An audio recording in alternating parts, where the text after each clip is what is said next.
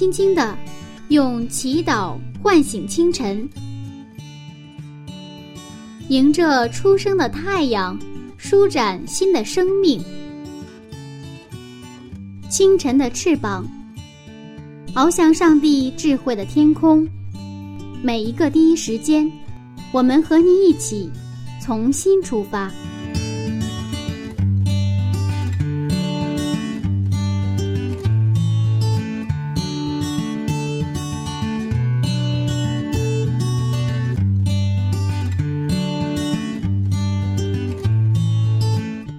间与上帝相遇，精彩人生。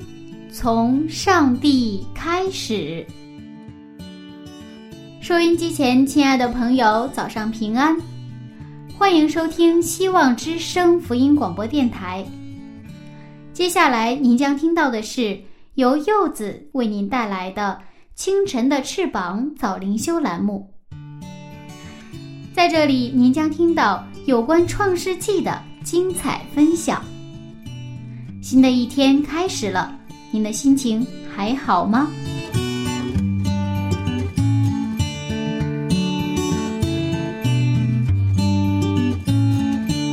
一波未平，一波又起呀！约瑟和哥哥们相认的路还真是惊心动魄。这哥哥们也是非同一般呐，一路过关斩将。今天。他们终于到了最后一关了。那他们能否顺利通过最后一关，站在胜利的巅峰呢？马上和柚子回到《创世纪》八十九讲，约瑟兄弟们的高考二。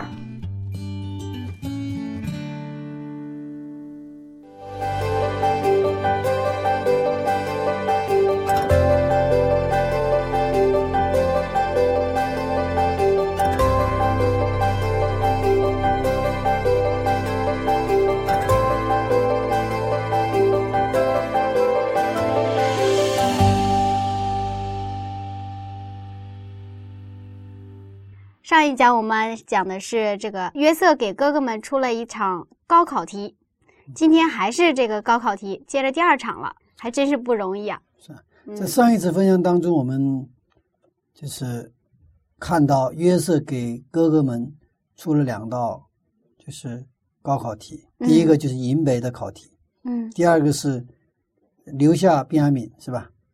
然后其他人可以回去的这样的一个考题，嗯，我们看一下还是。经文吧，四十四章的十七节，《创世纪》四十四章十七节，约瑟说：“我断不能这样行，在谁的手中搜出杯来，谁就做我的奴仆。至于你们，可以平平安安的上你们父亲那里去。就你们都可以走，但是边亚明得留下。嗯，这是第二道考题了，但是这道题就把这些兄弟们难住了。为什么？因为这个他们。从他的父亲雅各那里，就是带便雅悯来的时候，真的是颇费周折，好不容易让这个雅各哈，就是可以说上了就上了吧，是吧？我就是我拼命了，可以说下了一个要命的这样的决心，才把这个边亚明放出来。这个时候，犹大呢也是替他做担保，是不是？嗯，一定把他带回去。那么现在，这个杯子不是处在别的这个这个粮食袋里边，嗯，恰恰是被发现在便雅悯，因为这个本来就是这个约瑟的计谋嘛，是吧？但对这些哥哥们来说是这么，这非常非常的不凑巧哈。就是其他人也许留下来，我觉得这个雅各伤心的会少一点，对吧？这边阿敏如果留下来，等于要要了那个雅各的命一样。是啊，所以现在呢，他们呢，就是也不能退后了。我们在上一讲也看到了，当出现这个情形之后，犹大呢，他就为谁做担保？为这个边阿敏做担保。嗯，我们看到他的悔改，是不是？这是什么？我们在上帝面前，我们犯罪了。所以我们看到这个两种悔改，一个是垂直方向的悔改，就是在上帝面前悔改；另外一个是水平方向的悔改，就是要承担兄弟们的罪。我们对上，我们在上帝面前悔改；我们横向的，就是在把我们的兄弟们的罪呢，我们承担下来。这种悔改是真正的悔改，也是比较完整的悔改，是这种悔改带来原来关系的怎么破原来破坏的关系的恢复。无论是跟上帝关系的恢复，还是跟我们兄弟之间的关系的恢复，那么面对便雅悯要留下的这个考题啊，犹大没有放弃，而是再一次恳请释放便雅悯，嗯，并说明为什么。在四十四章的十九节到二十四节，犹大复述上一次来的时候约瑟跟他们说的话，要把便雅悯带来，否则不要见约瑟的面。那么从二十四节到三十二节呢，犹大强调带便雅悯来是不是一般的容易，太难太难，因为父亲呢坚决不同意嘛，所以他好不容易现在带到来了。我们继续看他的经文哈，二十七节、二十八节、二十九节。二十七到二十九节，你仆人我父亲对我们说：“你们知道我的妻子给我生了两个儿子，一个离开我出去了。我说他必是被撕碎了，直到如今我也没有见他。现在你们又要把这个带去离开我，倘若他遭害，那便是你们使我白发苍苍、悲悲惨惨的下阴间去了。”这个父亲雅各在说，一个孩子没了，就是约瑟没了，对吧？嗯那另外一个便雅敏还要带走，等于这个嚷让这个父亲是一样。嗯，我们接着看经文三十二节。三十二节，因为仆人曾向我父亲为这童子作保，说我若不带他回来交给父亲，我便在父亲面前永远担罪。犹大说：“为什么不能留下便雅悯？因为父亲非常爱便雅悯，嗯还有我做了担保。”这是犹大陈述的高潮。我们看三十三节。三十三节，现在求你容仆人住下，替这童子做我主的奴仆，叫童子和他哥哥们一同上去。所以现在犹大的整个陈述呢，达到了一个高潮。就是现在你求你怎么样放便安民一马，但是不是无条件的，我替他留下，我要替便安民做奴隶，你放他走，我要留下来，我要为他而死，我要为他什么做奴隶。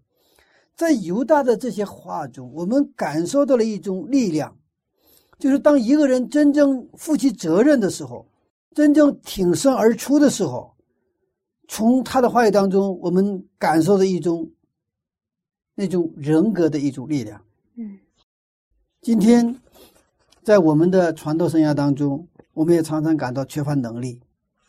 其实这与我们的献身有关系。对我们的献身，不仅是我们的人，就是比如说在教会献身这个层面上说，比如全职传道人的话，不是关于我人在教会里面工作。而是我们的心也是完全的献上，在我们私密的空间里面，我们真的不是在私密空间里面把自己完全的交到上帝面前的话，我们没有在把我的一生完全的交给上帝的话，那我们就不会有能力。我们可能有恩赐，但是这个恩赐它没有可以发挥的一个平台。当你把自己完全的献上。你献的越彻底，就越会得到这个能力。嗯，我们在教会里常常提到献身，那什么才是真正的献身呢？作为我们每一个基督徒，难道说我们必须要献身吗？这个献身呢，有这个广义和狭义之分。嗯，那我们一般现在平常理解的献身，就是狭义层面上，就是说，呃，你全职献身在教会里工作。嗯。或者说在教会里拿工资，啊，这个一般我们叫献身，当然这个也是不容易的哈。所以一般献身的人，在教会里工作的人比较受尊重。但是从我们圣经回到圣经，从圣经的角度来看的话，圣经所讲的献身是什么？是每一个人都要献身。当你做一个基督徒诞生的那一天起，就是受洗归主的那一天起，那一时刻起。你就是把自己完全的献上了，所以我们有两种基督徒，一个什么基督徒？一个叫全职基督徒，还有一个全时间基督徒。虽然我们不是全职在教会里工作，但是我们是全时间基督徒。就我们所有的时间里边，我们都承认耶稣基督为我们的救主，我们就是他的什么子女，我们把我们的身心灵完全的交给他。所以在新约圣经当中，他谈到我们基督徒的时候说，我们是什么君尊的祭司。上帝把我们从黑暗当中呼召出来的目的，就是去宣扬我们上帝的美德，我们上帝的荣耀。无论是我们是在职场，还是在社会，还是在我们的学校，或者在家庭里边，我们都是全时间基督徒。也就是说，我们是完全献身的人。当我们的教会这种全时间献身的人越多、越来越多的时候，那我们的教会无法不分心。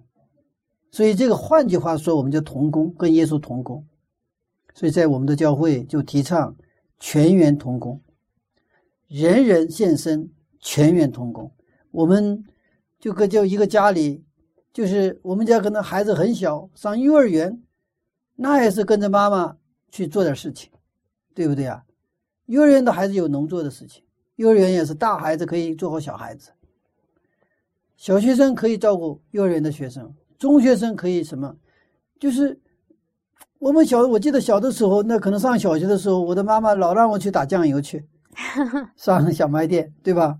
嗯，不是爸爸妈妈不能做，他让我们去承担这个责任。那就这个时候，我们其实很有成就感。把酱油买回来的时候，那么我觉得我们觉得怎么样？好像参与到父母的工作当中啊，因为那种感觉是非常不错的，而且这个。去买去打越乐意去打酱油，还有一个理由，什么理由？那有时候给你奖励点钱，你还可以买一个 糖块吃，是吧？或者买一个雪糕吃。嗯，我想我们的上帝他非常愿意每一个人能够跟他同工，就是同工的是什么人？就是献身的人。阿门。嗯，我们接着看哈，我们现在这个主角在这里，主角我们看到像什么？好像不是约瑟，是犹大，对不对啊？嗯。这一直在犹大在在约瑟面前陈述，用了大量的篇幅。嗯，我想在这里我们能看到上帝的想法。上帝愿意每个基督徒面前展现一个那个犹大，什么样的犹大呢？新造的犹大的样式。我们的上帝非常想说，你看，这就是我的犹大，这就是新造的犹大，这就是更新的犹大。嗯。我们不妨回顾一下犹大的一生。犹大首先出现在卖约瑟的现场，在创世纪三十七章二十六到二十七节。三十七章二十六到二十七节，犹大对众弟兄说：“我们杀我们的兄弟，藏了他的血，有什么益处呢？我们不如将他卖给以实玛利人，不可下手害他，因为他是我们的兄弟，我们的骨肉。”众弟兄就听从了他。你看。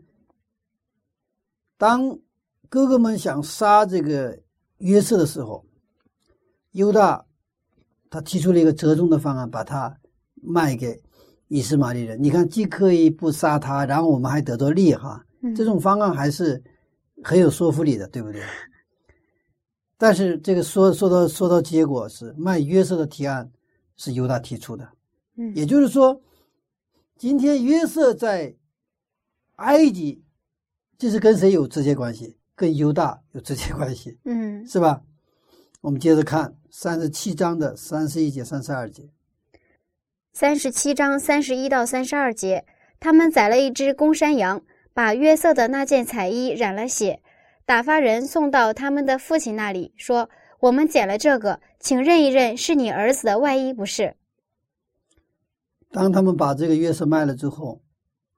他们回去得给个父亲有个交代嘛，是吧？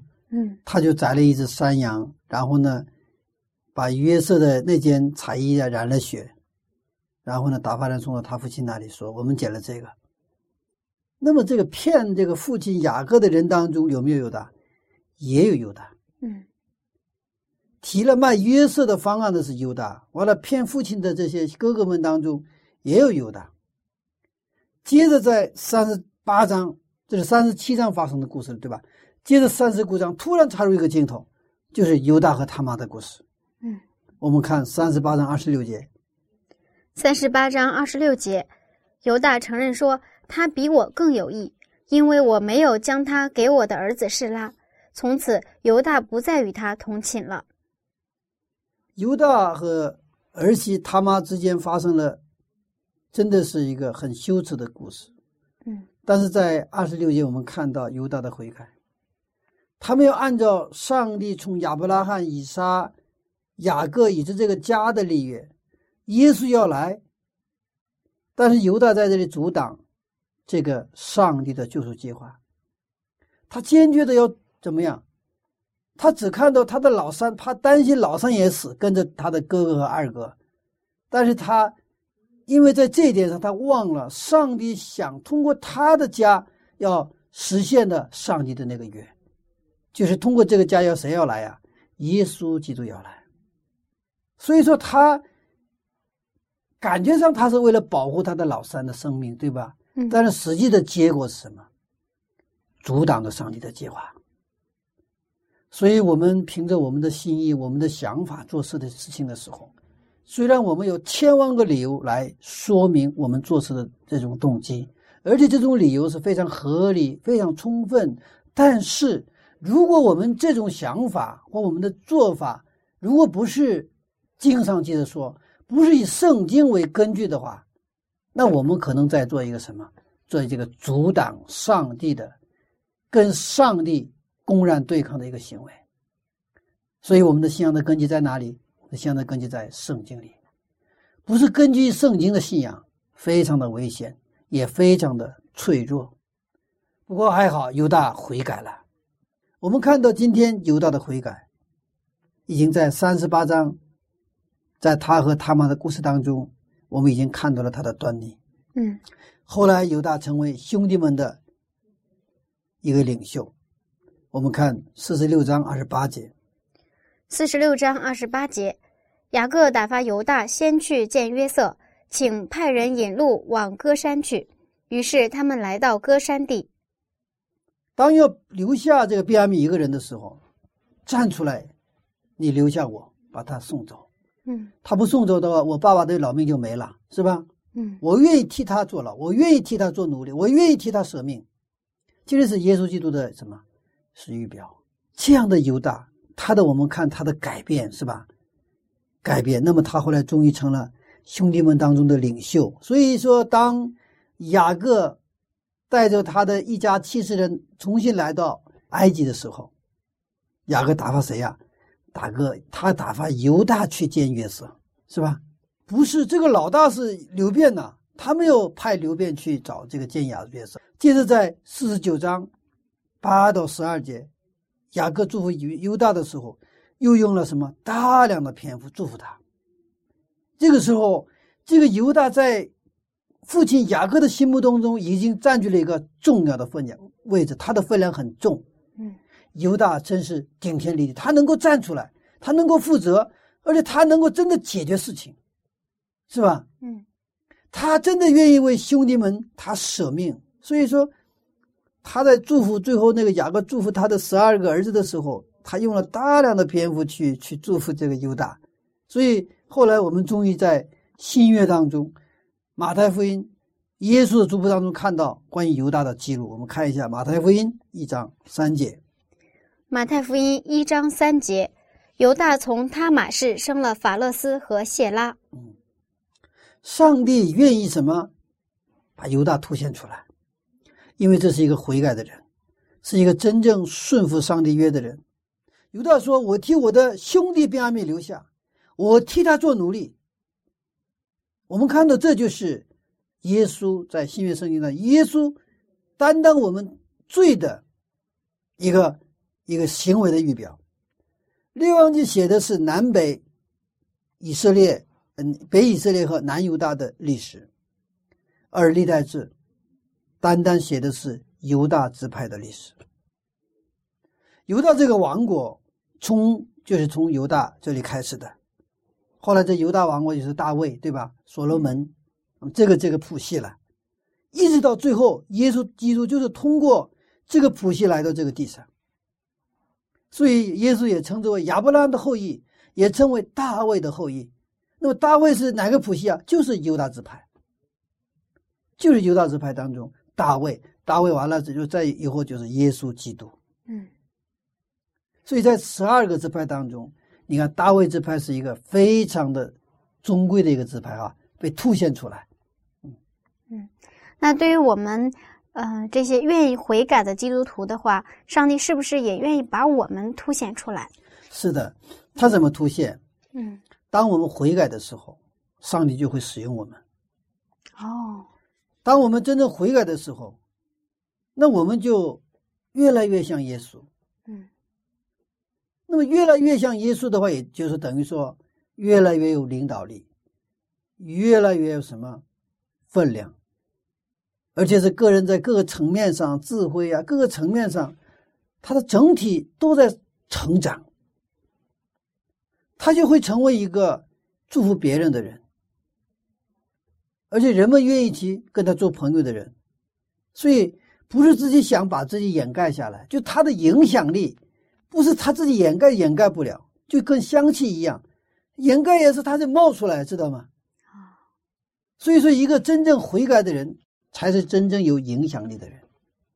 今天我们的教会，其实在这世上，上帝使用我们教会，就像去荣耀他的名，叫把上帝国度的影响力给展现出来。但是我们常常看到一种现象，我们在教会里觉得还可以，一旦走出教会的话，我们就马上就就是好像那个气儿憋的那个车轱车轱辘一样，是吧？我们走起来很艰难。为什么我们的影响力如此之小？就是因为我们没有完全的悔改，我们没有完全的献身，没有悔改就没有献身。因为不悔改，觉得我们还可以，我们还是能够靠自己能够生活。但是当我们真正悔改的时候，我们知道我们需要耶稣基督，没有他，我们无法生活。所以新约圣经在使徒行传也在讲到。能够让我得救，让我们得救的，除了耶稣以外，没有他的别的名，只有耶稣基督才给我们带来救赎。嗯，啊，我们原来其实都像犹大一样有毛病。翻开我们的历史，可以说可能有光辉的历史，但是也有很多我们难以启齿、我们不愿意跟人去公开的历史。我们都有毛病，而且我们越走进耶稣基督的时候，我们越发现我们是惨不忍睹。但是好消息是，上帝不愿意让我们以丑的形象留在这个世上，他要更新我们，他要重造我们，然后把我们带到新天新地。嗯，那我想，对于那些还没有意识到自己需要悔改的人，上帝会放任他们吗？是啊，这个是一个一个也是很重要的一个话题了。嗯，我们自己还没有悔改，是吧？而且我们感感觉不到我需要悔改。是的，我来到教会之后，差不多十多年时间。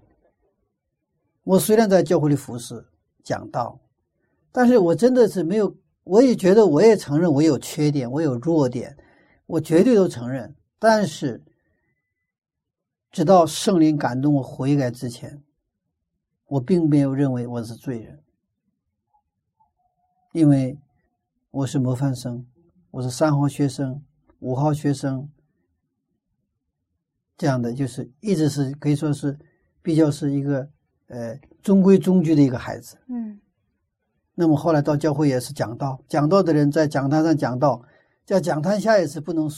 轻举妄动嘛，对不对啊？因为这样的一个，后来我在社会里的职业是做老师，那么这种职业本身是很少有机会能够做出一些一般人认为是一种属于犯罪的这种行为来，对不对啊？嗯。但是呢，当我来到教会十多年之后，有一天我经历了悔改，真的我认识到，当我读到耶利米书上的有一个经文。他谈到以色列离弃了什么呀？生命的源头，又为自己挖了一个不能装水的破口的一个水池子的时候，哇！我好像被害了一棒子。我觉得这就是我，我就是这个以色列，我就是这个悖逆的、不愿意听从上帝话的那个以色列。所以，这个是对我来说是一个非常，这是蒙福的一个经历。从那以后。可能我的生命发生一点点发生改变，不是一下子改变啊，一点点改变。我知道我需要耶稣。有的时候我也觉得，我也羡慕我，我也喜欢外边的生活，那种放荡不羁的生活。但是我知道我需要耶稣。我也知道，如果说我不好好信仰的话，我的结局将是非常惨淡的。嗯，所以那种属灵的征战，虽然伴随着我。但是，那最后的时候，我还是愿意选择什么？耶稣基督啊！虽然这个是一个真的是流血的征战，但是真的我感谢上帝啊，就是这样。我想这种生命的经历应该在每个人身上都有可能发生。只有你真的这种你的生命当中不断的还生活在什么地方？祷告、读经和传福音，就是按照圣经生活的时候。不一定说第一年，也许第二年，也许十年以后，像我一样，我是相当顽固和骄傲了。嗯，有的人可能也许比我还骄傲，是吧？比我还顽固，可能二十年，可能快都有可能是吧？嗯，甚至有的人可能他圣灵感动的时候，他没有抓住，像犹大一样，可能永远失去上帝给的机会，都有可能。但是如果我们把自己放在上帝的话语之上，我们祷告和传道的生活，我想大家都有机会。但是如果我们虽然去教会，我们平时也不读经，也不祷告，我们也不去传传道，只是去教会听听道而已，那这个概率就减少了很多。嗯，甚至以后也不去教会了，慢慢的，那你你这个就没有机会了，或者几乎没有机会了。虽然我现在还感觉不到上帝的爱，我也现在还我觉得还是去教会有的时候都不太愿意去，但是有时候你强大自己，我去教会，有时候不愿意读圣经，那我也得读；不愿意做祷告，那你跪下来就祷告，这个是需要的。虽然我们的上帝不勉强我们，我们的上帝绝对不会强迫我们去过这种生活，但是我们要。养成新的习惯是需要我们的意志的决定，我们的励志。为什么上帝给了我们自由意志嘛？我选择这种生活，虽然这个这个生活所带来的结果，我现在还尝不到，但是我愿意，就像一样，春天愿我愿意播种，那么秋天的时候会收的这个果子嘛，对吧？所以，我们这个悔改的经验也是一样的，我们靠着这个往上帝那儿不断靠的时候。我们就有机会让圣灵来感动我们，给我们能力，然后让我们真正的悔改。这是，呃，真的上帝愿意非常愿意看到我们的改变，我们的变化的样式，愿意看到我们恢复伊甸园里边那个美好的形象的那种样式。现在我们看到犹大在约瑟面前是什么呀？他虽然说我替他留下来，是吧？你现在是位高权重。你可以随意处置我，对不对啊？你可以杀掉我，你可以把我变成奴隶。但是是一个是强者，一个弱者。但是我们看到一个弱者站在一个强者面前，我们看到他的威风凛凛，嗯，一个顶天立地，你是一个真正的男子汉的样式，一个上帝所创造的一个新造的一个犹大。所以这个考试考的是非常精彩，是吧？是啊，而且让人。回味无穷。嗯。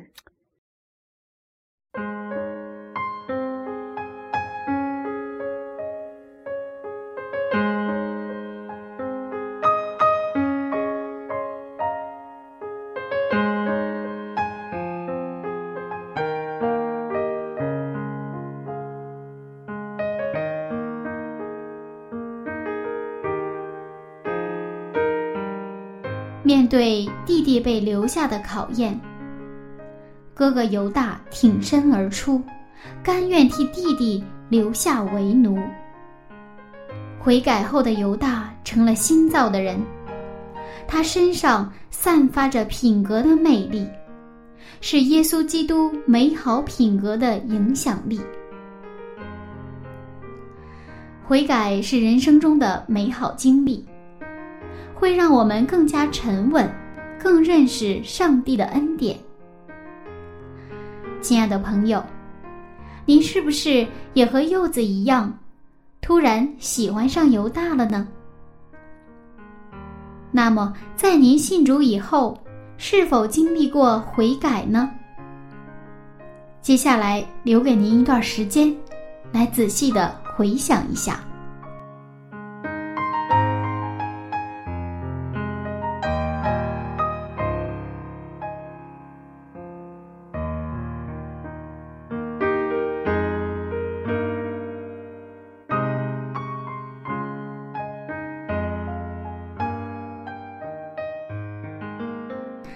现在呢，柚子邀请您来分享一首非常好听的歌曲，是来自有晴天音乐世界的《回转归向你》。闭上眼睛，慢慢的聆听。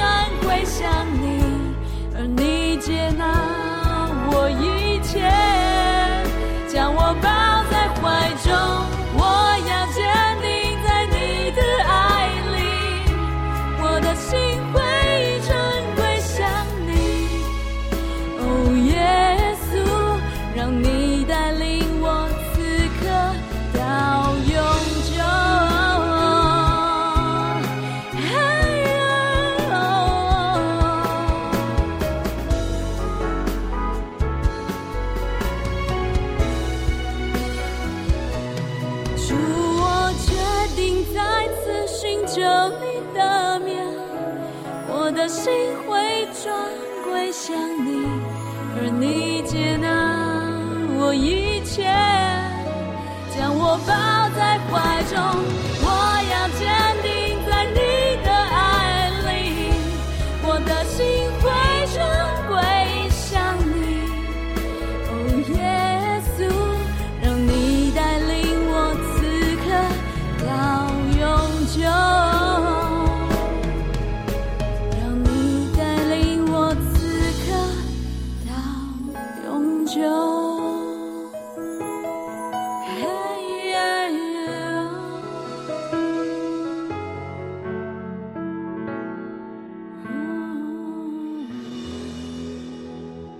我的心回转归向你，求你带领我从此刻到永久。一首歌是否也唱到了您的内心深处呢？好的，亲爱的听众朋友，欢迎和柚子继续回到《创世纪》的分享当中。下面我们再看看，在这故事当中，弟弟卞雅敏的反应如何呢？我们接着关注一下这个便雅悯。我不知道大家注意了没有，在这个过故事的过程当中，便雅悯说了几句话。便雅悯一句话都没有。嗯，便雅悯虽然出现，他像沉默的羔羊一般，他没有说一句话。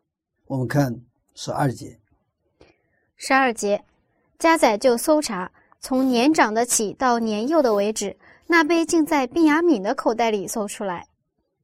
为什么卞雅敏一句话都没有呢？他多冤枉呀！啊，是很冤枉。而且我想这个时候，哥哥们也许想，这个老搞这个老疙瘩怎么搞的？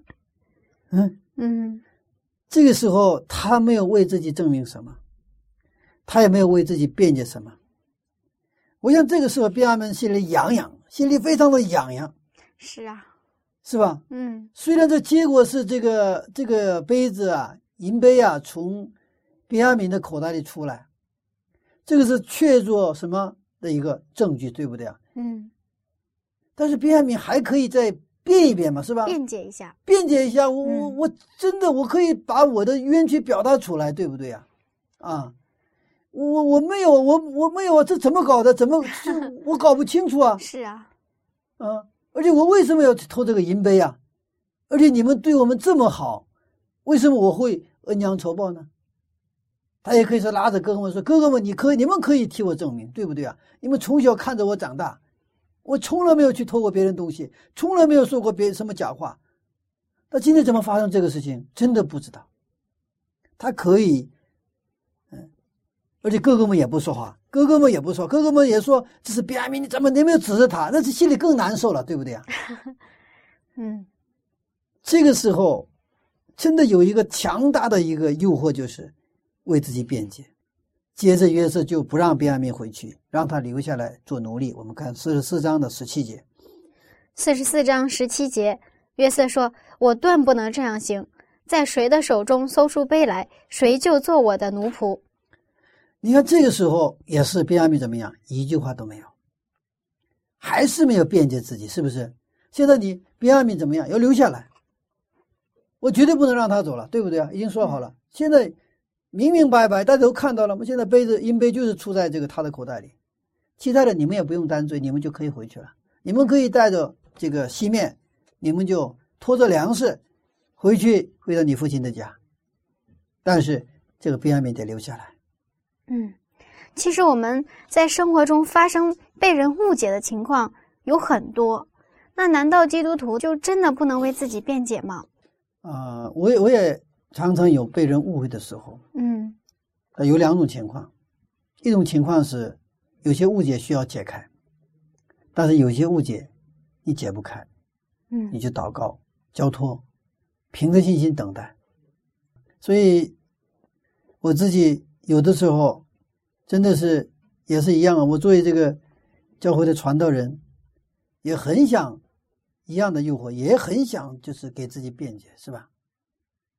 有一次我去了一个一个聚会点，我见到一个小伙子，其实我认识小伙子时间很长，大概有个六七年时间。在我的印象当中，这个小伙子非常的好，他对我也呃，见了面还是比较热情的打招呼啊，是这个样子。但是那一次，他就把我抓拽到屋里屋之后，他就跟我说：“朴牧师，我过去误解你了，嗯，你能饶恕我吗？”我说：“我就丈二和尚摸不着头脑，怎么回事啊？嗯我从来没有我，因为我的印象当中，这个小伙子非常好啊。但是我就知道了，他可能以前确实对我有些误解。嗯当然，并不是说我做的都好哈，就是这种，哎呀，这种时候，我觉得这种我这有一种什么幸福感？为什么？哇，还能说心里话。当然，我作为我的角度来说，尽量啊，就是避免给人带来误解的这种言行，是吧？嗯但是呢，有时候也难免哈。不过有的时候，我这我也是有的时候误解呢，我也会积极去去沟通，不是说所有的误解都是沉默不发言，我我觉得倒不是这个样子。但是我们基督徒要祷告，是吧？祷告的时候，圣灵会带领我们，我们该去说的时候就说，不该说的时候一句话不说。嗯，这也是需要信心，是不是？嗯，有的时候可能圣灵感动我们去说，说了不一定他马上能解开，但是圣灵让我们去说，我们就去说。那么撒旦呢，其实也是常常用这种方法来去试探人，他也常常利用我们那种急于想证明自己，因为人都也想证明自己啊啊，就是给自己就证明的这么一个欲望嘛。我们看嗯马太福音四章三节，还有六节，马太福音四章三节，那试探人的近前来，对他说：“你若是上帝的儿子，可以吩咐这些石头变成食物。”六节对他说：“你若是上帝的儿子，可以跳下去，因为经上记着说，主要为你吩咐他的使者用手托着你，免得你的脚碰在石头上。是吧？这里边这个撒旦的试探就是这样的。你若是上帝的儿子，是吧？”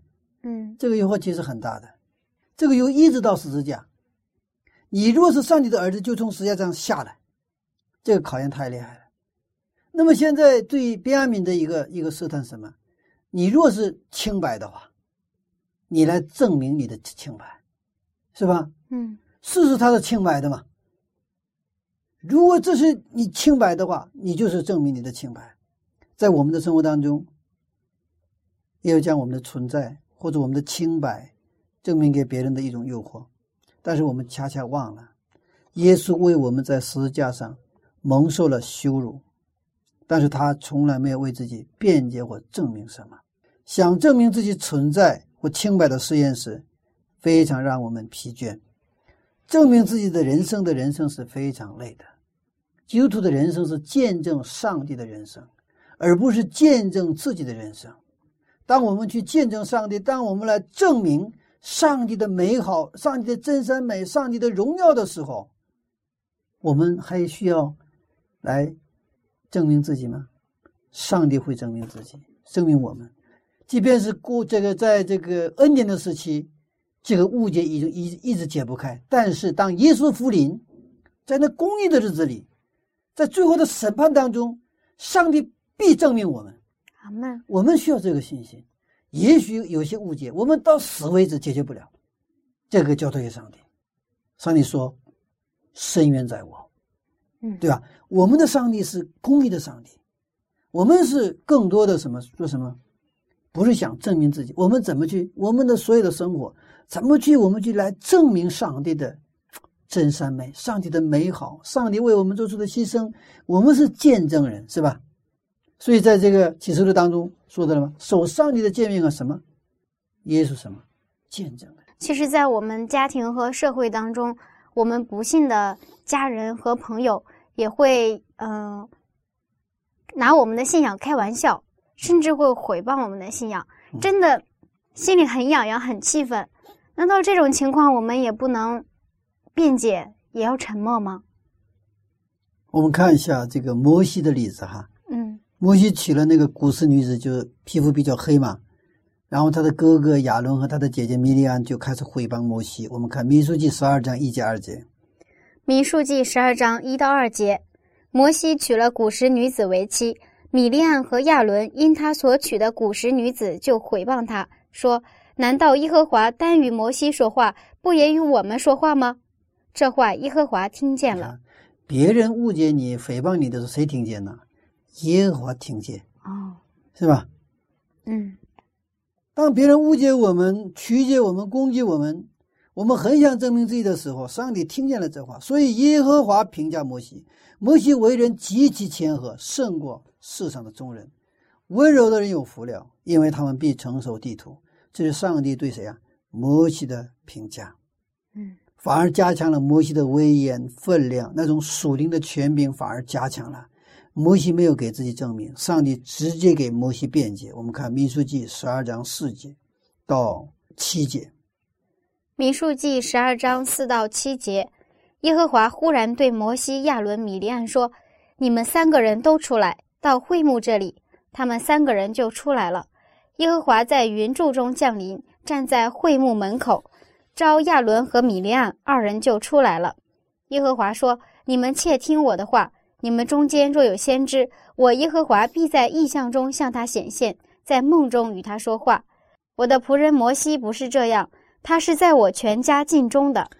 他现在把三个人全招过来，是吧？把诽谤摩西的哥哥和姐姐，是吧？嗯因为哥哥姐姐对这个现在这种婚姻呐、他们不满意嘛，他更加干涉。嗯，但是上帝把他们召集过来后，对他给予肯定。我们继续看八节九节哈。八节到九节，我要与他面对面说话，乃是明说，不用谜语，并且他必见我的形象。你们毁谤我的仆人摩西，为何不惧怕呢？耶和华就向他二人发怒而去。后来米利安长了麻风，大麻风。我们为什么需要交托？因为基督徒的生活是跟上帝息息相关的。如果离开了上帝，我们什么事我们都自己来解决，那我们就不需要上帝。我们需要尽责，尽责并不意味着我们来全部包办。我们感谢上帝，我，我们有一位什么听见我们祷告的上帝。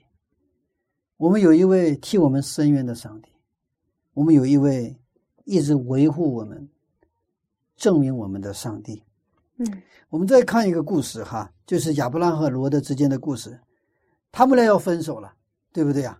嗯，那个时候，罗德先选择了约旦河的平原，往东迁移，他们就分离了，对不对啊？这个时候，亚伯拉罕一句话都没有说。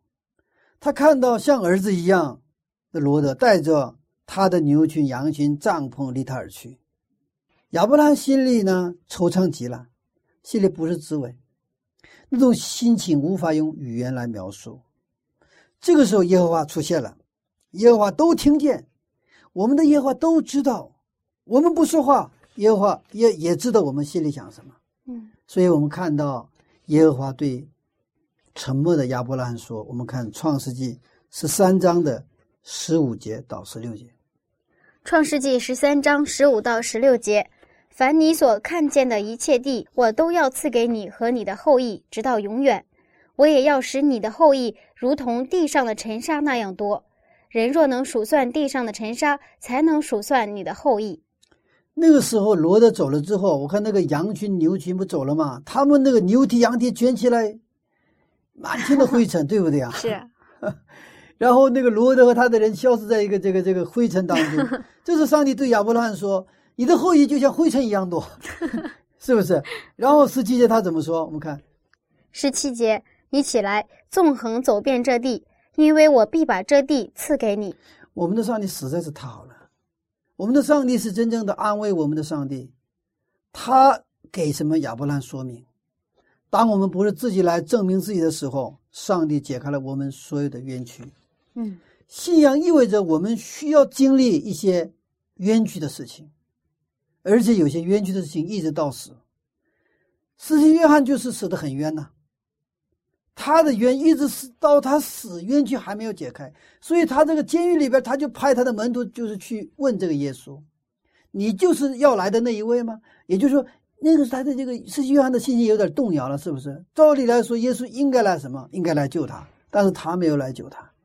他就问耶稣：“你就是那要来的弥赛亚吗？”实际上，然后耶稣做了一些医治病人的这些事情，然后让他那让这个世界上的门徒回去跟他们说，他他没有直接回答，然后世界约翰他怎么样？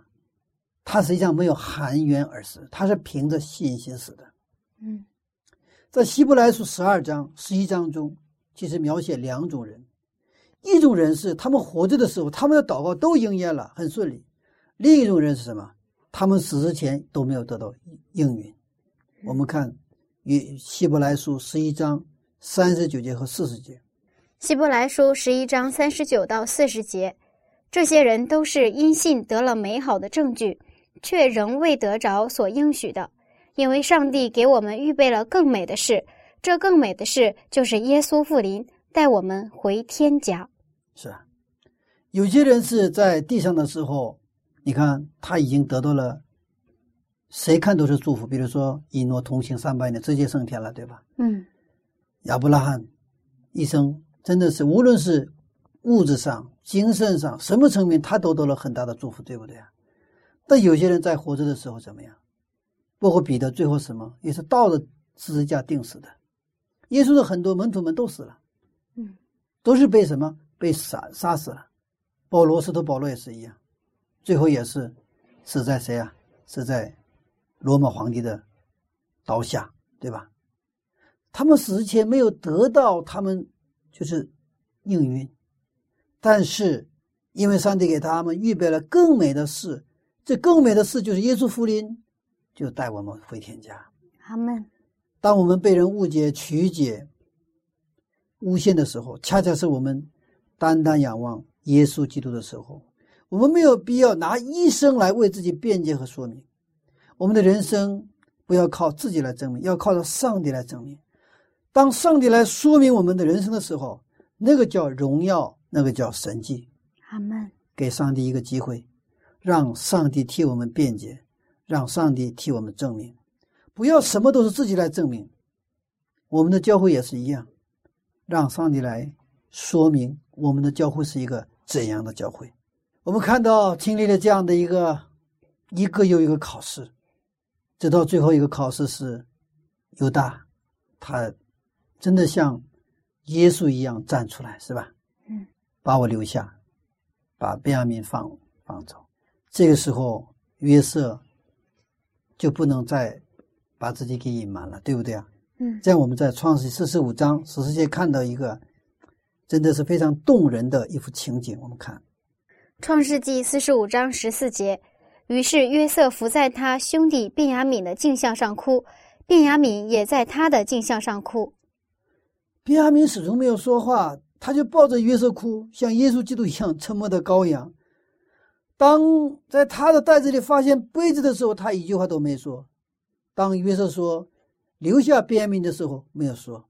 但是经历了这一个真的一个曲折的这样的一个反反复复的这种考试之后，嗯约瑟终于怎么样？他抱起他的弟弟，他的可以说唯一的一个弟弟比亚敏，哭起来。我们看到这个兄弟相逢，虽然是好事多磨，那终于这个好磨好事呢，我们看到他的一个结果，这是一个多美的一个情景啊！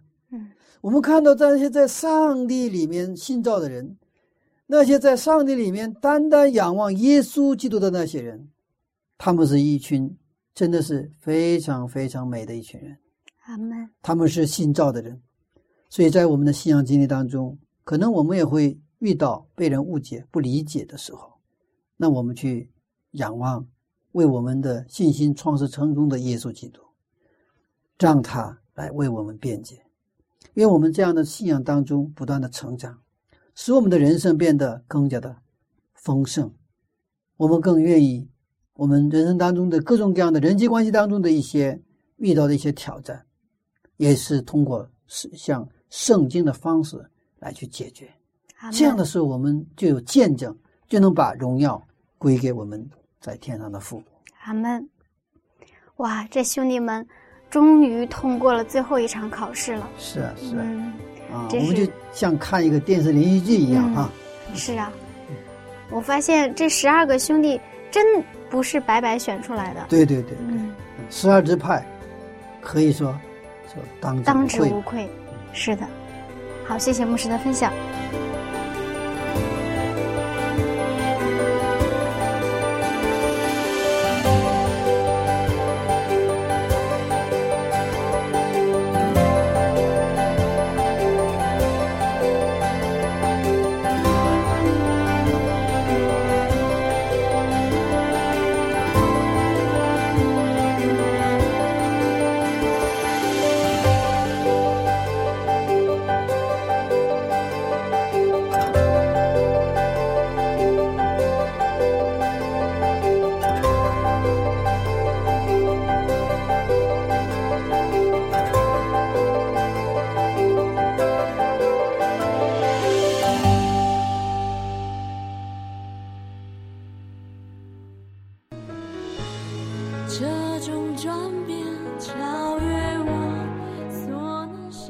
的哥哥们顺利的通过了第二个考试。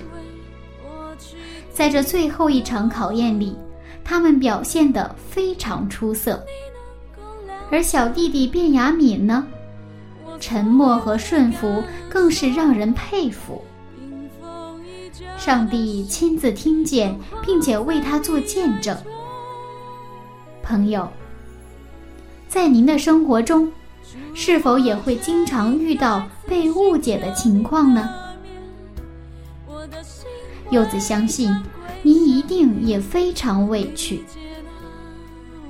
但是不要紧，上帝听见您内心的每一个呼求，他会亲自为您做见证的。下面，请您和柚子一同来祷告。慈爱的上帝。感谢您对我们的带领，让我们能经历悔改，更加认识您，更加拥有您的品格。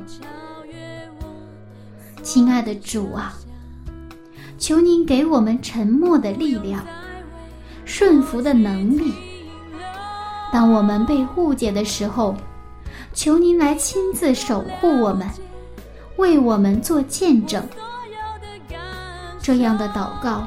是奉主耶稣的名，阿门。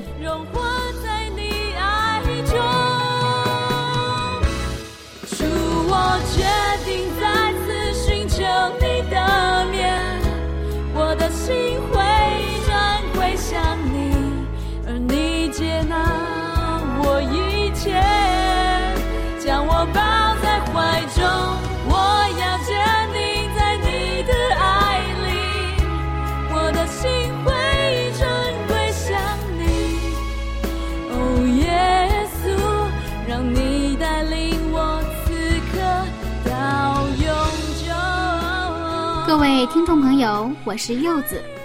今天我的节目马上就要结束了，那这个早晨您有收获吗？如果您觉得我们的节目对您有帮助，不要忘了邀请您的朋友一起来听哦。那下次分享我们再见了，拜拜。我一切将我抱在怀中